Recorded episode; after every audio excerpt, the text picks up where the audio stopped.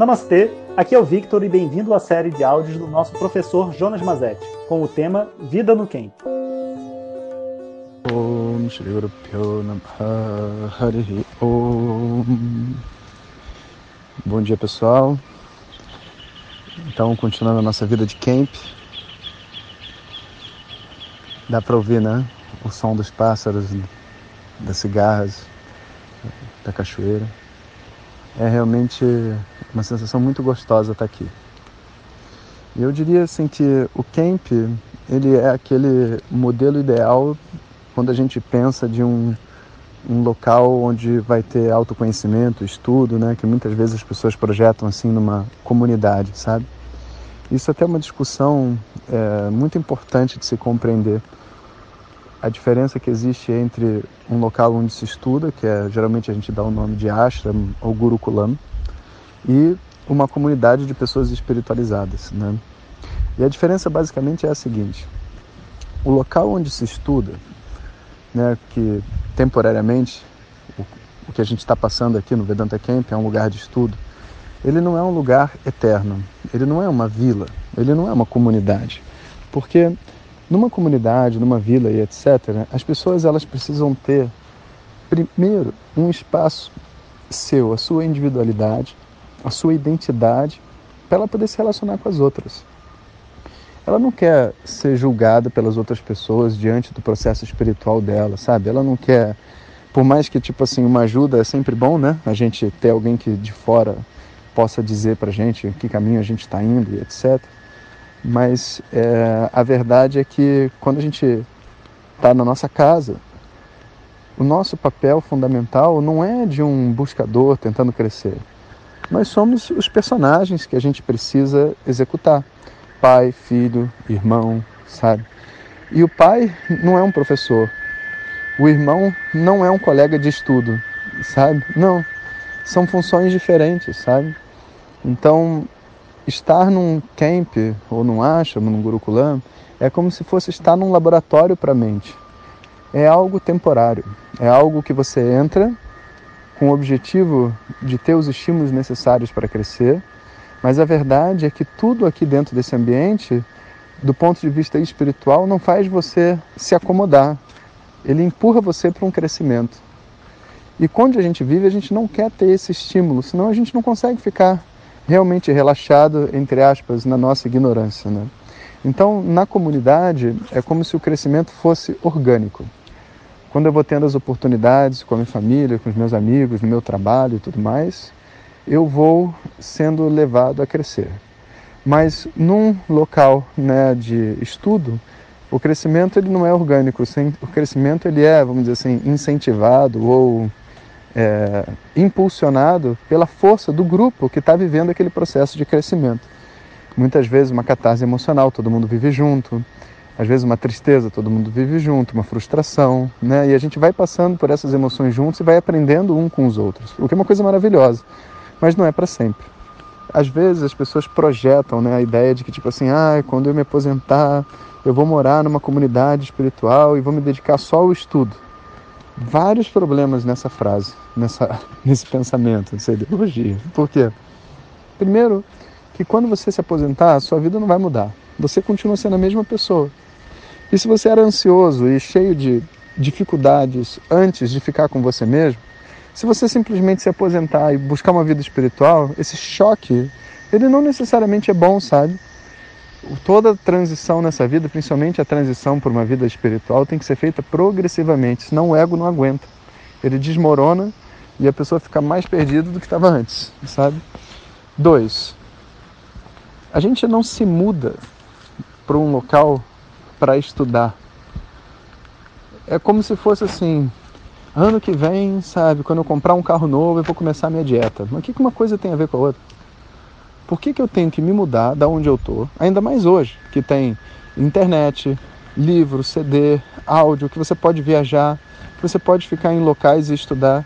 Por que, que eu tenho que me mudar para uma comunidade para poder entrar no meu processo de, entre aspas, evolução espiritual? Isso não é real. A espiritualidade começa dentro de casa, não necessita uma mudança, sabe?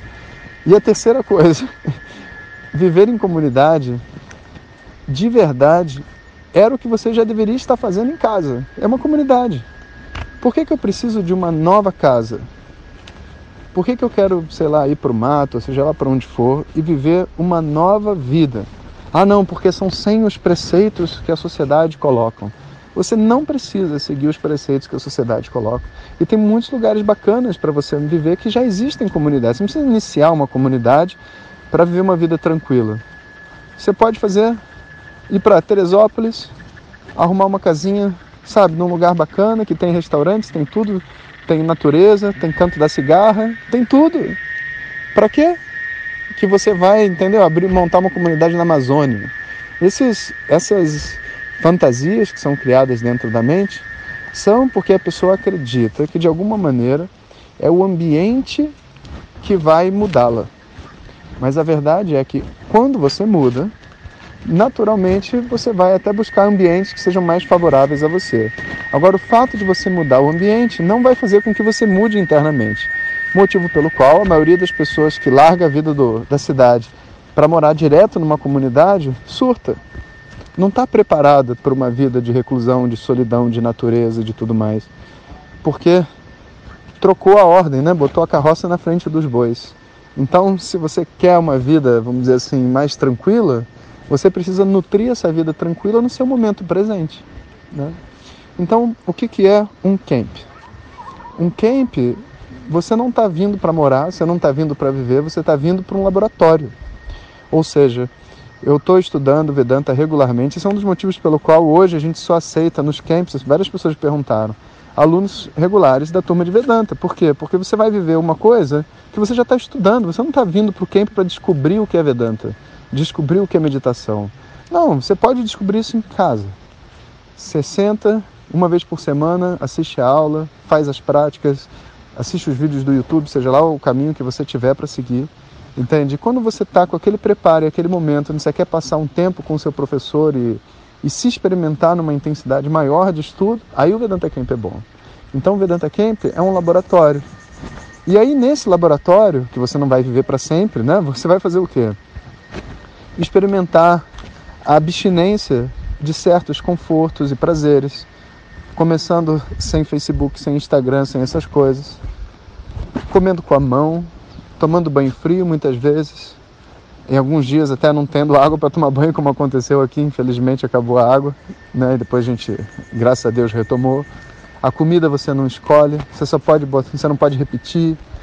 Você, sei lá, não tem o seu tempo, você tem duas horas por dia livre. Fora dessas duas horas é uma atividade atrás da outra.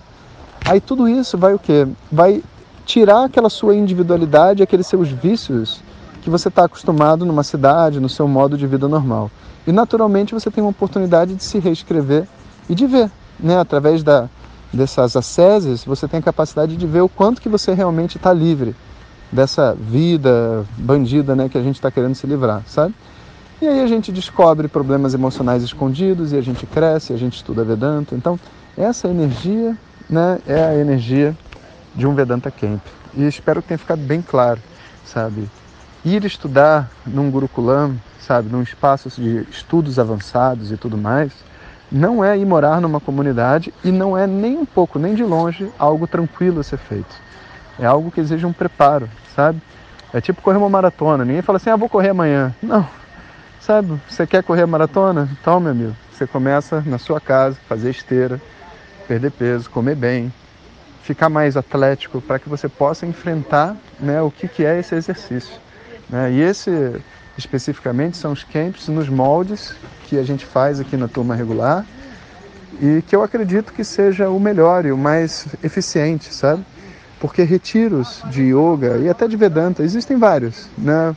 O difícil mesmo é você encontrar um local onde você pode ir para o próximo nível, né? Então, por isso que a gente é tão criterioso aqui dentro do instituto, sabe, em fazer as coisas dessa forma, para dar realmente essa guinada, sabe? Que muitas vezes o início do estudo é muito frutífero, né, de Vedanta, Yoga e tudo mais, mas a gente nunca consegue avançar, porque a verdade é que a gente muitas vezes não tem essa oportunidade de estudar de uma maneira mais séria.